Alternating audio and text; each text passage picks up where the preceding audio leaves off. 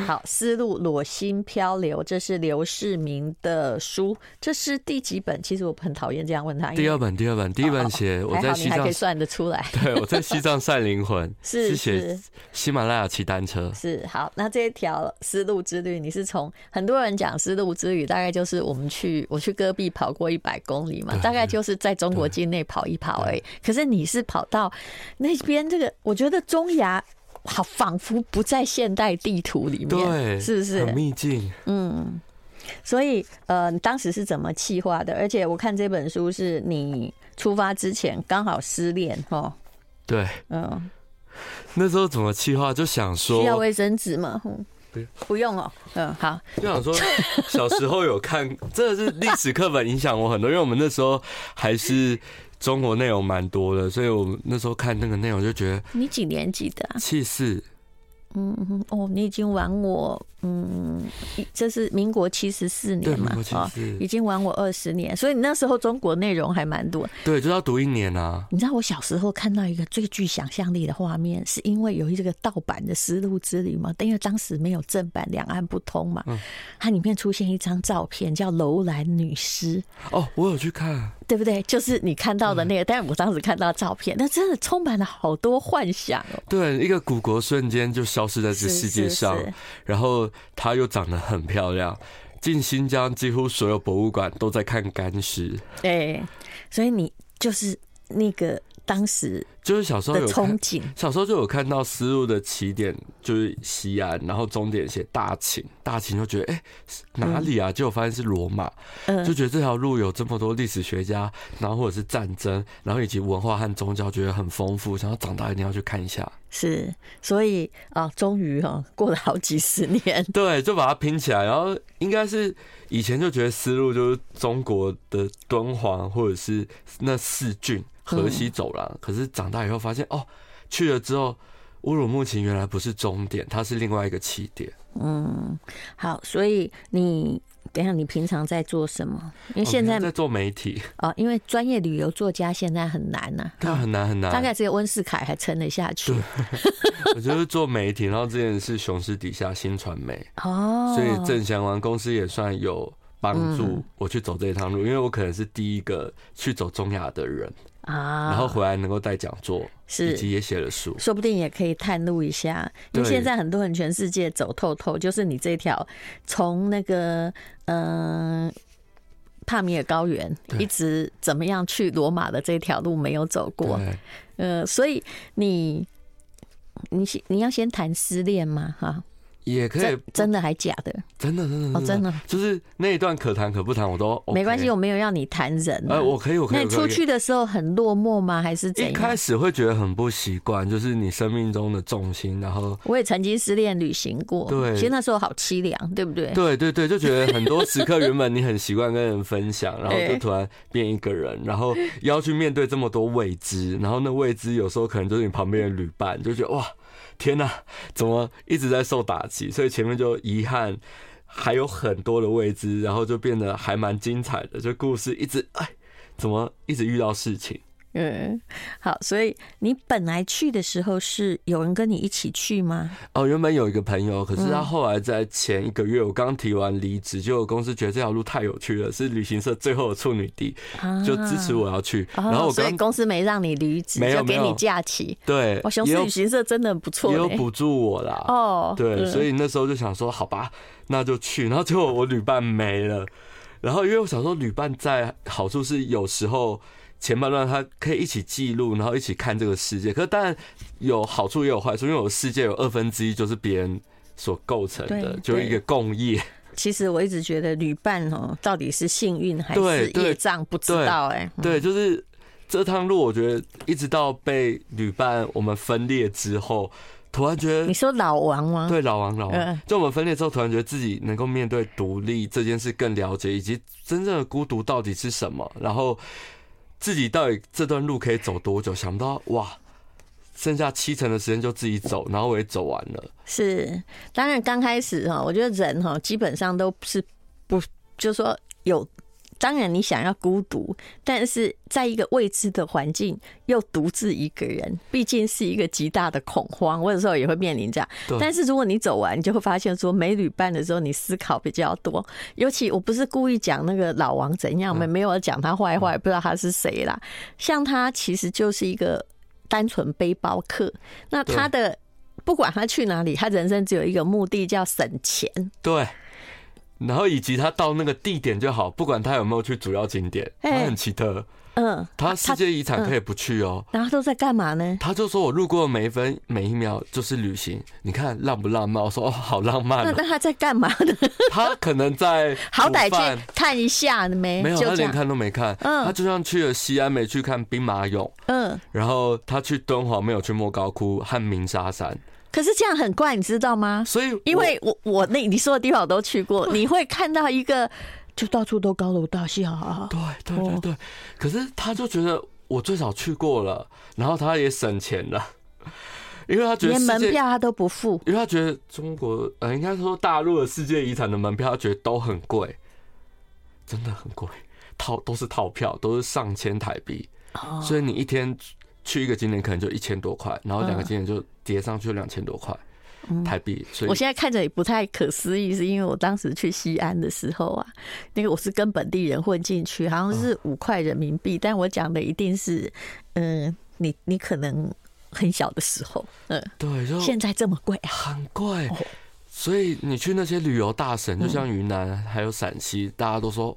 河南啊，就自己他说，你没有准备一万块的门票，你就基本上就不要去。现在没有分本本国人或外籍人士，都一样价格嘛？因为他们现在的旅游的费用也很高，很高很高，所以我们后来。而且他没办法逃票，他现在是外面一定会让你坐景区车进到一个围墙之内，因为很多人说我外表看到，那我就不进去了。他就把周围的村全部包起来。可是你遇到这位旅伴也是很奇特，他不是旅行界的人嘛，所以他也并没有怀着说，哎，我怎么样介绍？所以他去哪里看到都是寻常人家与青年旅店呢？对，或者是他跟外国人交际，或者是煮个饭给别人吃，他也很开心。会应该会有有一些冲突吧，但你当然你就你自己进去啊，也不管他嘛。嗯，对。后来就是他走他的路，我走我路。我突然发现，我想走的行程，我全部都可以照自己的目标达成，还蛮开心的。是。I like 103, I like radio。幸福好时光，好思路裸心漂流，这是刘世明的一本书哦。好，我们来谈一下。那后来呢，就是你这个。这个地方没去过，新疆第一湾盘龙古道哦，有三六百三十九次天地回转，真的就转了那么多次吗？对，很任性。开车也就算了，如果跑步，我看到这个应该会昏倒。其实开车比较快，我们开车就要一直晃来晃去，晃来晃去，还蛮晕的。真的晃了三百多次哦。对，我们就把它开到底。啊，所以你这整个旅程之中，你有租车吗？还是中国境内才能租？呃，中国境内有跟那边的旅伴，然后我们就一起合租车，所以玩的还蛮自在的。是，但是一出中国，你开始恐慌，因为中国的确是你说的那个叫什么，就是呃，造路狂魔。对，是，就是基建什么都超强，是，然后你生活很便利，手机 app 就可以解决，付钱也不用想太多。也许就算在那在那遥远的地方，你都还可以叫到外卖。对，而且中式餐点都有。那我们就来讲，除了中国之后，其实你最惶恐的地方是塔吉克。刚刚我有问刘世明，我说你也是一个擅长旅游者，也在旅行社工作，你怎么会怕没有旅伴呢？他说是因为塔吉克。那那里又怎么了呢？那里是整条丝路上面最贫穷，然后也是最需要建设的地方，所以它道路都很比较原始一点。那我去了那时候就想说，哎，以前一千多年前玄奘走那里的时候，它就一样的荒凉，到现在还是是是。而且它那里没有城际的客运，一定要自己包车，而且包车有时候不见得包得到，所以一定要有人跟你一起分。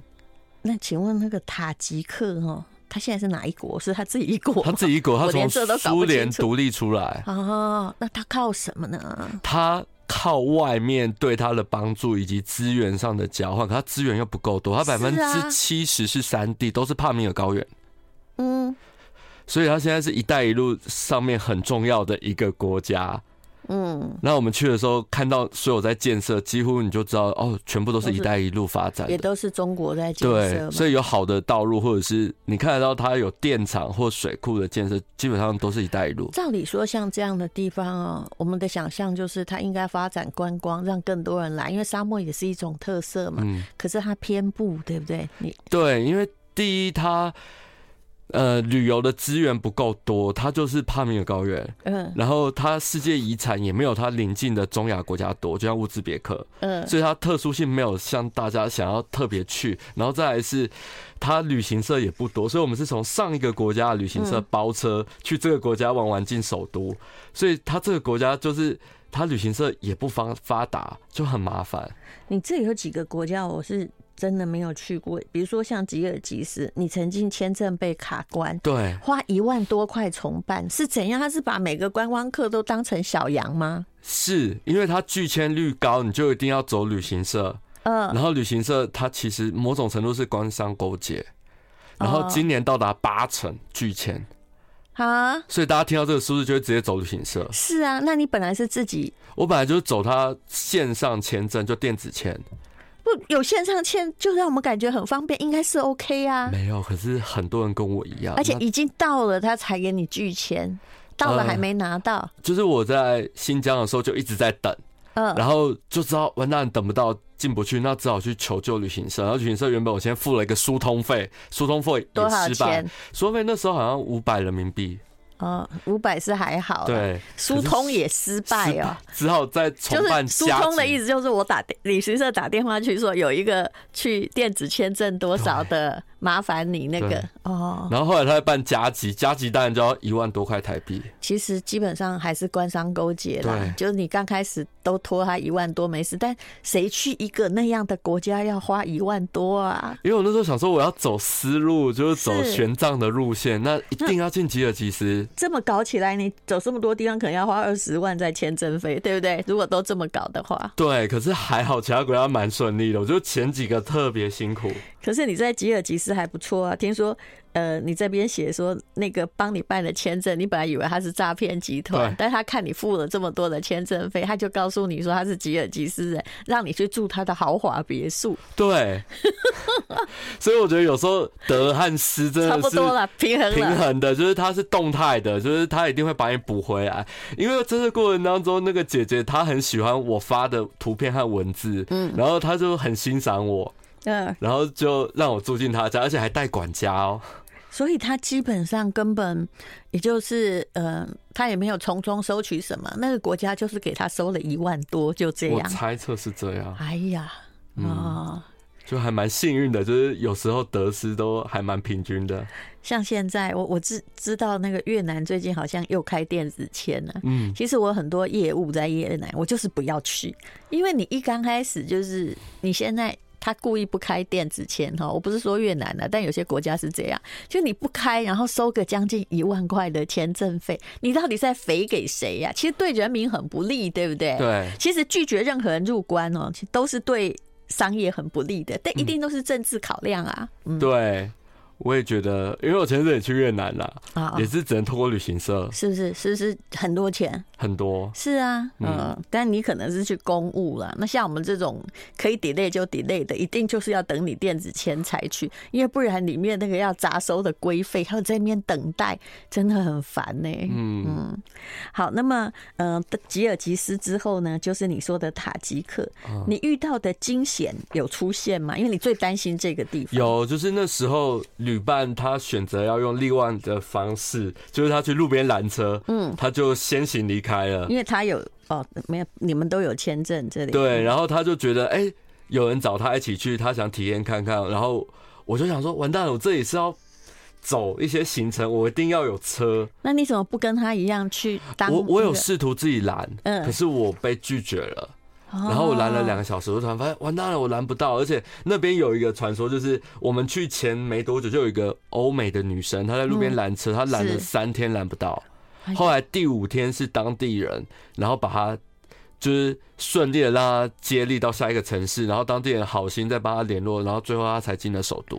我有都女生了，还没办法拦到车。嗯嗯嗯嗯嗯，说的也是啦。不过有时候我觉得。有些人他喜欢拦车，他是因为他喜欢那种惊喜，被一直很可怜，然后就被接受了。登上车的时候，可能有一种快感，不过其实是一件危险的事情。对，我有时候真的非不得已，我还是会拦车啦，因为你就没有替代方式离开这个地方。嗯、就我可能想搭的车结束了，或者他提早开走，我真的遇到提早开走了，那我只好拦车。然后拦车，后来还真的拦不到，只好就补贴他油。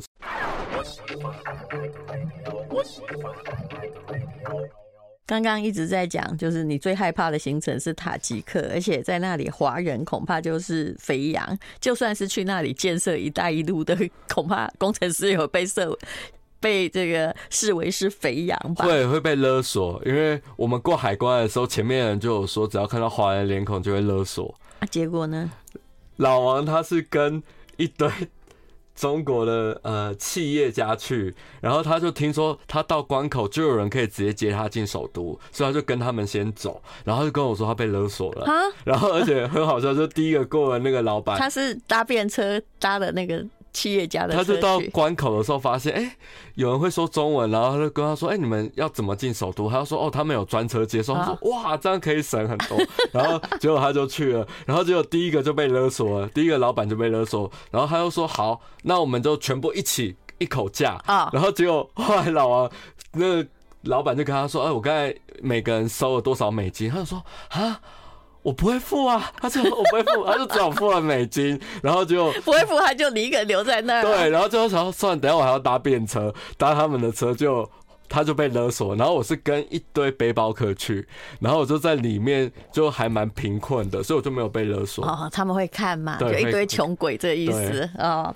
所以你到了，可塔吉克到底在看什么啊？嗯、塔吉克就看他帕米尔高原。我没有看到有什么风景或什么。有有，他就帕米尔高原，然后他真的很孤独，因为我之前三本书是青藏高原，嗯，然后我觉得那里反而没有帕米尔高原这么孤独，因为。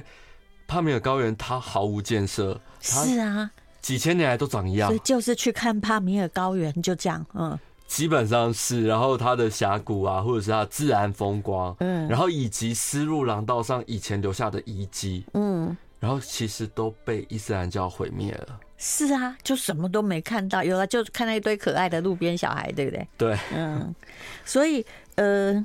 你应该也是想要赶快离开塔吉克再往前走吧？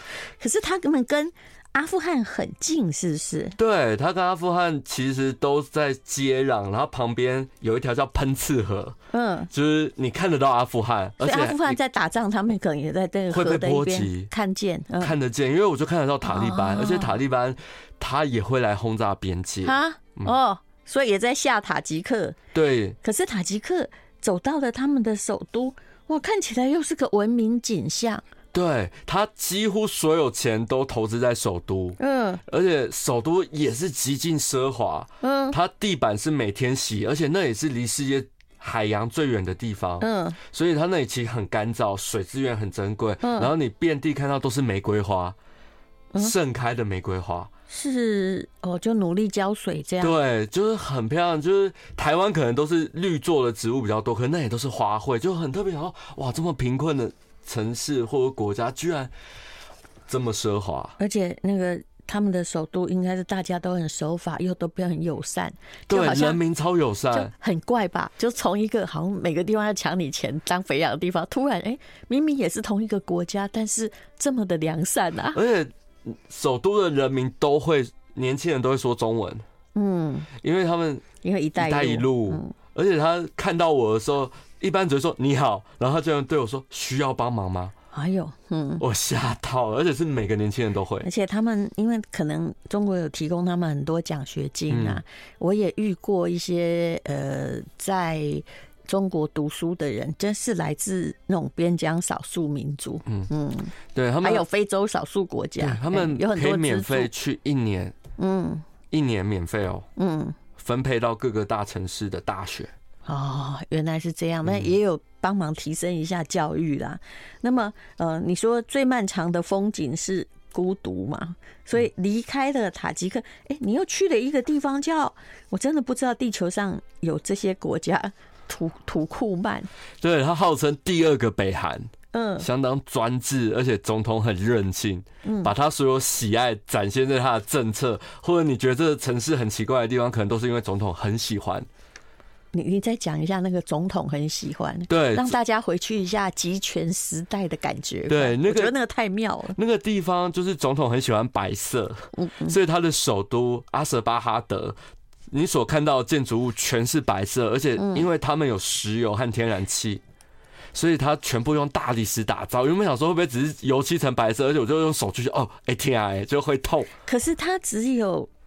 他换过总统啊，他现在两两个都喜欢白色，都喜欢白色。然后现在换到第三个总统，他今年才刚上任，是前总统的儿子，那应该也喜欢白色哈。对，而且他很特别，是他他是在做样板嘛？这整个其实因为他还是一个穷国家，对不对？呃他不穷哦，他不穷。啊、中国很多石油管线是从土库曼，然后在俄罗斯，然后还有一些是中东。他也就是卖石油了，对跟那可怜的你刚刚说塔吉塔吉克不一样，因为他没有东西卖。对，可是这里的每个国家。这其实整个国家的经济实力差很多，是有些地方还真的跟沙乌地阿拉伯一样资源丰富。因为它临近伊朗啊，他们一样都很有石油资源，而且它有一个地方最有名的叫地狱之门，嗯，它就是天然气在探开的时候怀疑有毒气，所以那时候苏联的科学家就放一把火烧，到现在五十几年还在烧，所以他完全不在乎烧天然气。掉吗？总统去年有说要灭。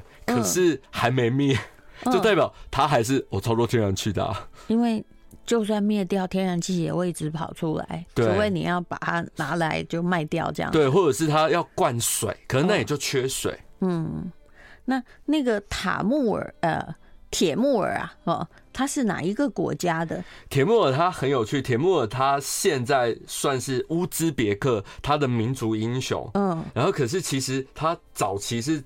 统治整个中亚是对，然后他是成吉思汗的孙子，所以他到底是哪哪哪儿的人啊？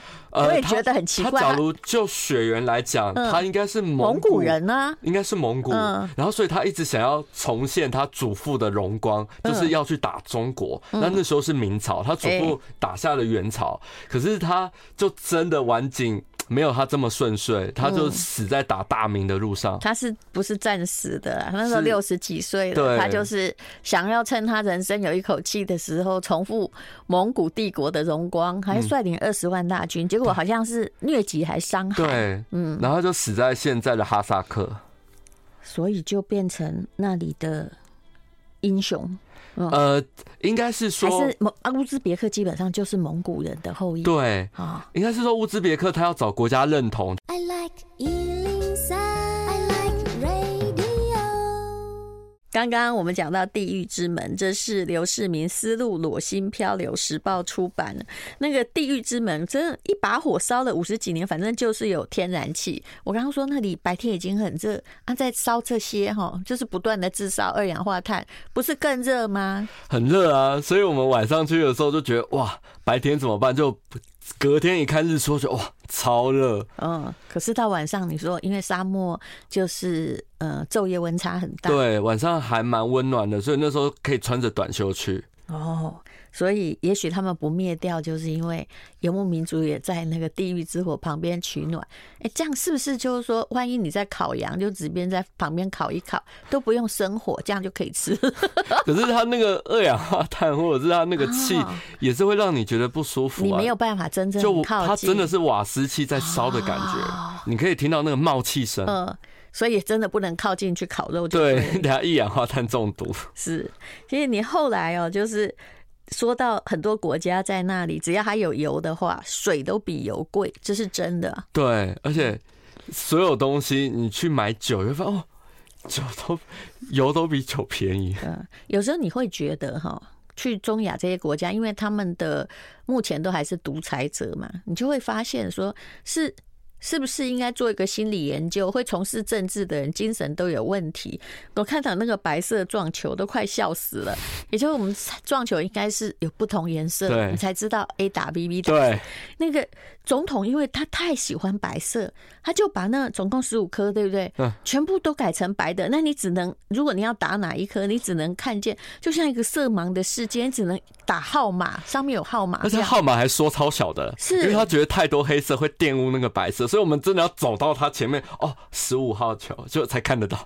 他这样做已经到精神有问题的地步了，已经到强迫症。而且，你知道那种领袖的强迫症是，他强迫你跟他完全一样。对，他只要决定哦，男生不可以刮胡子，就不能刮胡子啊！真的？那怎么办？那每个人都脸上一大把这样？对，他还是有很多很任性的政策，而且可能他十八岁的时候觉得可以，可是到他五十岁他又。突然变了，所以我觉得那也真的很有趣。所以我每次去了看到一个很特殊的景象，说啊，应该又是总统在任性了。嗯，这 就像我看到路上特别多路灯，然后我就跟我朋友说，应该是这里总统觉得这里太黑。呃，有你，我看你那个拍的照片的路灯，就好像是教堂里面哦点了一大排蜡烛。对啊，总共有。就是满山满谷的蜡烛，反正他们店比较因为有油嘛，店便宜，对不对？所以他也不太欢迎观光客，嗯，因为怕太多民主思思想进来会毁坏，所以欧美人几乎进不去。嗯，然后慢慢你就到伊朗，我其实去过伊朗的朋友都跟我说，虽然那里真的蛮凶险的，可是伊朗人哦，就是。不是像电影描写的那样，伊朗人你不是一一直感觉到恐怖分子满街对，但其实他们很友善，他们也就是很无辜的在承受各种变动的人。对，我觉得他们没有选择权，然后他会希望每个外来的人可以感受到他们热情，然后把他们人民的美好传递出去。嗯，所以竟然就是说。有很多人在帮你的时候是在伊朗，那有人邀请你说，那你就来我们家住啊，或什么，你敢去吗？一开始我会觉得好奇怪，就从我第一次踏进伊朗，就是路边的时候，他一直邀请说，你要不要来我店里喝茶？嗯，然后我说喝茶会一进去门就关起来，然后就要我买一些东西，就没有喝完茶之后。就跟我说，哎、欸，前面清真寺快关门，你要赶快前进。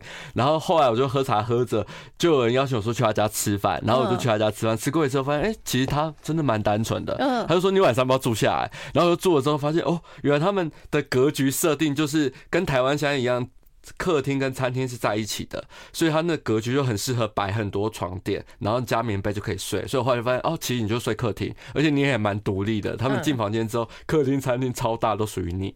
哦，那这样要付钱吗？不用哎、欸，没有付过钱啊。他们只是因为寂寞而已，想要宣扬说我们是个好民族。这样，我后来发现他们《古兰经》里面有一段文字，就是对远道而来的人，你要施以最大的热情和协助，然后有助于你日后能够上天堂。我后来问了当地人，然后懂英文，他有跟我说。嗯，所以那个就看起来就是你是沙拉冲浪客，哎，沙发冲浪客，但你不用付钱。对，在伊朗几乎都是这样。其实中亚也是，只是前面中亚我就会想说啊，算了，要去找人跟我一起拼车，或者是要认识更多不同的东西，所以就没注意。可是整个伊朗一半都住当地人家。对，不过你是男生，真的比较安全。其实我去过一些国家，就是北非的回教国家，或就是中东的，并不安全。我有遇过哈，就拿着那个照相机，以前嘛，就满街在跑，后面有一堆，大概是从。嗯，零到十八岁都一直来摸你，你知道为什么？因为你是异教徒，异教徒的女性哦，他们如果摸自己的那种，就是路上去打扰人家隔壁家的小女孩，完蛋了，手可能会被砍掉啊！可是异教徒你不受保护，嗯啊啊，好特别哦。所以女性在中亚其实没有真的很像你这样子。开心的安全，因为他他觉得你没关系，而且我觉得你不在可兰经保护。可我觉得就算是伊斯兰教，女性的地位就很低了。是是，因为我看到婚礼的时候，女女生就像新人，里面男生笑得很开心，可是新娘从头到尾都要低着头，一直点头点头点头。嗯，他们的习俗是女生嫁出去这天是离开娘家，如果你太开心的话，代表你很开心要离开娘家是不尊重。嗯，所以我觉得在婚礼上，新娘完全不可以抬头看人。我觉得好辛苦。他搞不好也不认识新郎啊，嗯，也可能啦。嗯但是我有看过约旦的婚礼，因为那里毕竟是当时比较那种经济发达的国家，就是爸爸妈妈就一边跳舞啊，就从饭店门口就这样一直跳进去，哎，就是。不是说像我们这样，就是哎，欢迎谁进来有没有？不是，他们就一路就这样狂跳，他整个晚上也都在跳，还邀请我们去跳。我发现他们婚礼基本上就是舞会呀，是是，一直在跳。我也是，我参加好几次婚礼都在跳舞，重点就是跳舞。嗯，所以他们就很开心的去邀请你去婚礼。哎，婚礼到底有没有东西吃啊？有，可是就是。比较隆重或者是比较精致，看到的那些馕啊，或者是肉啊，以及汤啊，嗯，还有水果啦，嗯，那你下一趟要去哪里？下一趟我就真的有想去，还是宗教相关的，就觉得中东就是。黎巴嫩啊，约旦啊，就埃及，就真的还是很想去看一下。讲的那些我去过了，很想去。叙利亚我还去过也门，我真的全民皆兵哎！怎么大家手上都拿着 AK 四十七？我真的以为是玩具枪，因为我太无知了。哎，想说小孩拿那么大把枪干嘛？就是拿在手上玩了，没有玩具枪。只有那个老步枪，嗯，哇塞！至少我当时看到的是这样，还是他们只是装饰，就是全民皆兵而已。圆月弯刀是装饰，嗯，哦，哎，了解。但我不知道怎么说呢，经历好像这个国家现在也关起来，不让人家去，对啊，是不是？好羡慕啊！哦，什么好羡慕啊？我当时去，我就想说，我什么时候可以离开？然后自以为住那个五星级饭店，其实啊，嗯啊，备受管制啊，不是，那真的没有五星，应该两星吧？呃，床都是破的。好，这是刘世明的书哦，《丝路裸心漂流》。那如果你想要去走丝路，他走的很彻底，请你去试试看哦。呃，谢谢刘世明。好，很开心今天来接受淡如姐的邀约。